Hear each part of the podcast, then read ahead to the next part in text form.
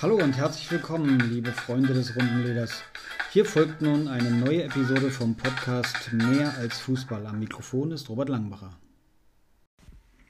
Vor dem letzten Spieltag der Premier League in der Saison 1920 müssen wir natürlich nochmal schauen, ob denn etwas noch zu entscheiden gibt. Gefeiert wird er schon längere Zeit in Liverpool.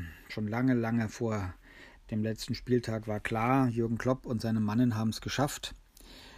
Liverpool wird mal wieder Erster in der Liga.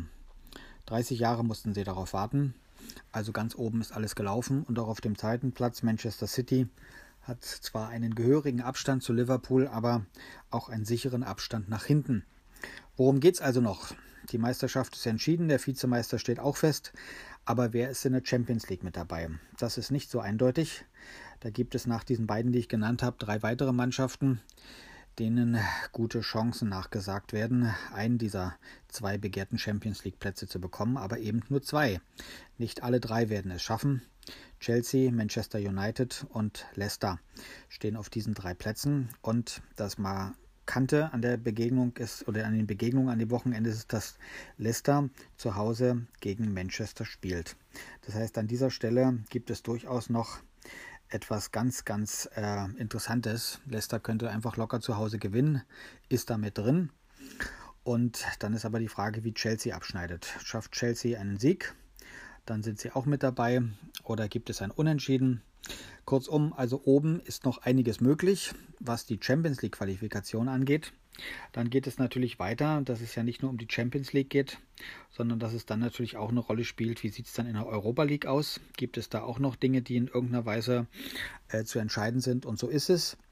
Die ähm, Begegnungen, die an diesem Wochenende anstehen, die geben auch Möglichkeiten, dass ja nicht nur im Tabellenkeller, sondern auch bei der Champions League noch einiges äh, zu holen ist oder einiges zu klären wäre. Im Moment Stand der Dinge haben wir auf den Plätzen 5 und 6, das sind die verbindlichen Plätze für die Europa League, haben wir ja eben Leicester und Wolverhampton stehen und Tottenham kommt erst auf dem Rang 7 mit 58 Punkten. Abgeschlagen ist im Moment Arsenal. Arsenal steht aber im Pokalfinale, im FA-Finale und wenn Arsenal es schaffen sollte, dort zu siegen, dann hätten sie auch diesen siebten Platz sicher und könnten über diesen Umweg es schaffen, in der Europa League dabei zu sein, ohne in der Meisterschaft jetzt auf einen der vorderen Plätze zu stehen. Im Moment steht FC Arsenal auf dem Platz 10. Also dann sind es Namen wie Wolverhampton und Tottenham, die da eine Rolle spielen könnten, wenn es um die Europa League Qualifikation geht. Die sicheren Platz haben die Plätze 5 und 6 und der Qualifikationsplatz ist der Platz 7. Nicht nur ganz oben, sondern auch ganz unten hat sich jetzt durch die Ergebnisse der letzten beiden Spieltage einiges getan. Schon lange feststeht, dass es Norwich nicht schafft und nicht geschafft hat, äh, oben zu bleiben. Ähm, sie werden auf jeden Fall absteigen und über Norwich stehen dann aber drei Vereine, von denen natürlich Bournemouth aufgrund der Punktesituation mit 31 Punkten auf dem Platz 19 die schlechtesten Chancen hat. Denn sie haben zwar ein ähnliches Torverhältnis wie die anderen, aber eben diese drei Punkte weniger.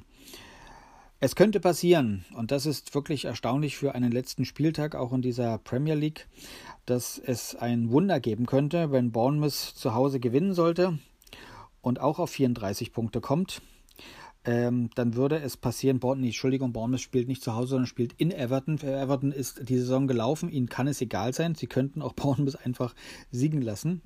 Und wenn das passieren sollte, dann hätte Bournemouth auch 34 Punkte. 34 Punkte würde bedeuten ähm, Gleichstand mit Aston Villa. Wenn Aston Villa auswärts bei West Ham United verlieren sollte, dann würden sie auch bei 34 Punkten stehen. Und ähm, die letzte Begegnung, die da reinfällt, ist eben die Begegnung von Arsenal gegen Watford. Für Arsenal, wie gesagt, ist nicht dieses Spiel wichtig, sondern der FA Cup ist wichtig. Kann sein, dass da Arsenal also auch nicht mit voller Mannschaftsstärke antritt oder mit den besten Spielern, sondern einige Spieler auch schonen würde. Das könnte natürlich eine Chance für Watford sein, da zu punkten. Wenn das aber nicht der Fall sein sollte, wenn Watford auch nicht punkten sollte, dann würden wir die Situation haben, dass da im Tabellenkeller halt Plätze 17, 18, 19 drei Vereine stehen mit 34 Punkten. Und wenn das so kommt, dann könnte es sein, dass Bournemouth jetzt noch vor diesem Spieltag auf Platz 19 es aufgrund dann vielleicht eines besseren Torverhältnisses schaffen sollte, vorbeizuziehen an Watford und Villa, auf dem Platz 17 zu landen und dann eben bewahrt davor zu sein, zu bleiben, abzusteigen.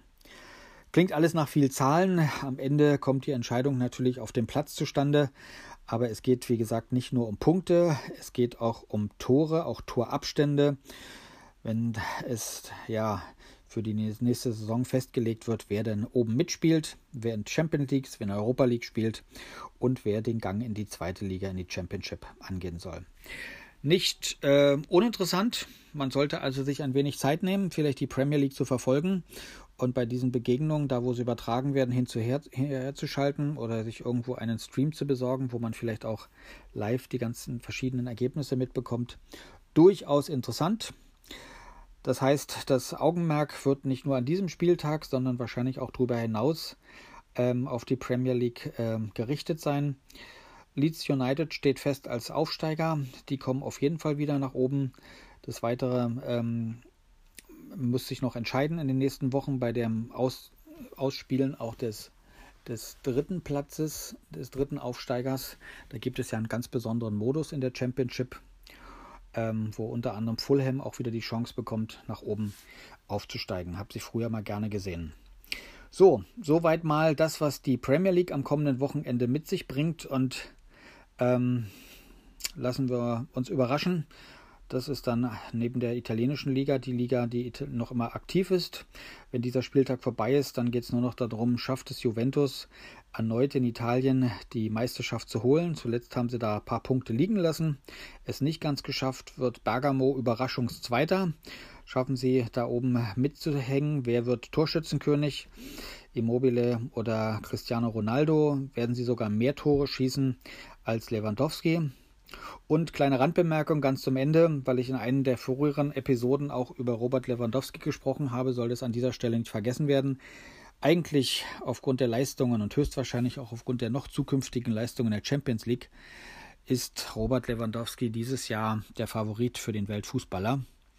Aber die Organisation, die diesen Weltfußballer festlegt, die die Abstimmung dann ganz wunderbar zelebriert, hat entschieden, dass es in diesem Jahr 19, äh, 2020 keinen Weltfußballer geben soll, weil einfach zu wenig Spielzeit unter besonderen Umständen zur Verfügung stand und deswegen wird es dieses Jahr keinen geben. Ein Wahnsinn.